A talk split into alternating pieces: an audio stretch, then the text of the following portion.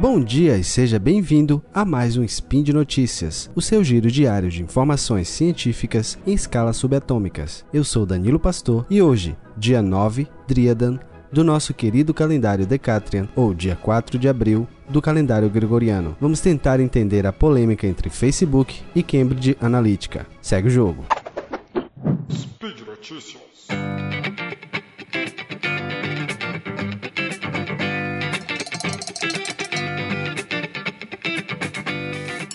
Os últimos dias foram marcados pelo escândalo entre Facebook e Cambridge Analytica. A empresa foi banida da rede social de Zuckerberg sob acusações de violar dados de mais de 50 milhões de usuários da rede social, isso somente nos Estados Unidos. E olha, que isso não ocorreu por meio de uma invasão ou malware. A captura desses dados foi efetuada por um simples aplicativo de teste psicológico. A história se tornou pública após uma investigação conjunta do The New York Times e o The Guardian. Eles comentaram que o assunto é bem delicado, não só pela violação de milhões de dados pessoais, mas também pelo que pode ser feito com esses dados, que podem ser usados para diversos fins, desde campanhas publicitárias e até mesmo políticas.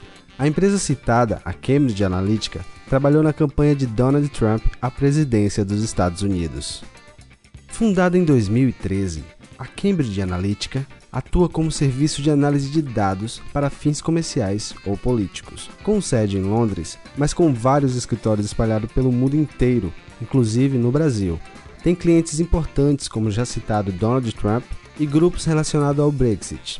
Até aí, não existe nenhum problema. Todos esses serviços prestados pela empresa não são ilegais, mesmo para fins políticos, desde que não viole nenhuma regra eleitoral. Os métodos usados é que levantam muitas dúvidas e acende uma luzinha na cabeça. Será que com esses dados em mãos é possível manipular a eleição de um país inteiro? Tudo começa quando Alexander Kogan, professor de psicologia na Universidade de Cambridge, só para ressaltar aqui, a universidade não tem nenhuma ligação com a empresa, apesar do nome. Segundo o Facebook, o russo obteve autorização para realizar um teste de personalidade para fins acadêmicos, através de um aplicativo na rede social. O aplicativo era chamado de This Is Your Digital Life. O aplicativo era só mais um daqueles quizzes que aparece volta e meia no Facebook, como aquele que mostra como você seria se fosse do sexo oposto. Funcionava mais ou menos do mesmo jeito. Após um trabalho pesado de divulgação do aplicativo, ele conseguiu fazer com que cerca de 270 mil usuários do Facebook participassem do tal teste e assim ele conseguiu obter dados como identidade, localização e até os gostos ele conseguia saber. Tudo que você curtia, todos os assuntos que você curtia no Facebook, ele conseguia captar. Até então não havia nada de errado. Até porque todos esses usuários deram permissão para tal feito. O problema está no fato dele ter repassado esses dados para a Cambridge Analytica. O Facebook declarou que proíbe o compartilhamento de dados com terceiros. E o pior que além desses 270 mil usuários, o aplicativo também coletou os dados de amigos desses usuários, aqueles amigos que têm na configuração a possibilidade que isso fosse feito. Se estima que foram repassados dados de mais de 50 milhões de usuários à Cambridge Analytica e que o russo teria recebido uma boa quantia por esses dados. O Facebook afirma que essa violação foi identificada em 2015 e que o aplicativo foi removido logo em seguida, a Cambridge Analytica recebeu uma solicitação da rede social para que esses dados fossem eliminados, mas o Facebook afirma que nem todos os dados foram totalmente excluídos. Os jornais receberam a ajuda de um personagem que foi muito importante para chegar a toda essa história. Christopher Willey trabalhou na Cambridge Analytica no momento da coleta desses dados e contou toda a história.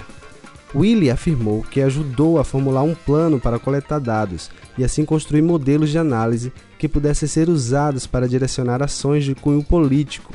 Esse trabalho era feito de várias formas. Os dados podiam revelar o temor de usuários sobre determinadas questões e, com isso, campanhas poderiam ser feitas abordando esses assuntos, por exemplo. Já vimos que essa novela está longe de acabar. O Brasil já declarou que está proibido fazer campanhas políticas usando o Facebook, e outros países também devem fazer a mesma coisa. O fato mais importante é que devemos ficar atento a esses aplicativos que parecem inocentes, mas escondem o que realmente fazem. Lembre-se, você que controla qual e como esses aplicativos podem acessar suas informações. Basta dar uma pesquisadinha que você consegue fazer esse controle. Por hoje é só. Lembre-se, deixe seu comentário no post deste episódio no portal Deviante. Lá tem os links referentes à matéria citada. É sempre bom receber feedbacks. Esse projeto só é possível graças ao apoio dos nossos queridos patronos, que nos ajudam pelo Patreon e pelo Padrim. Eu fico por aqui, um abraço a todos e até o próximo episódio.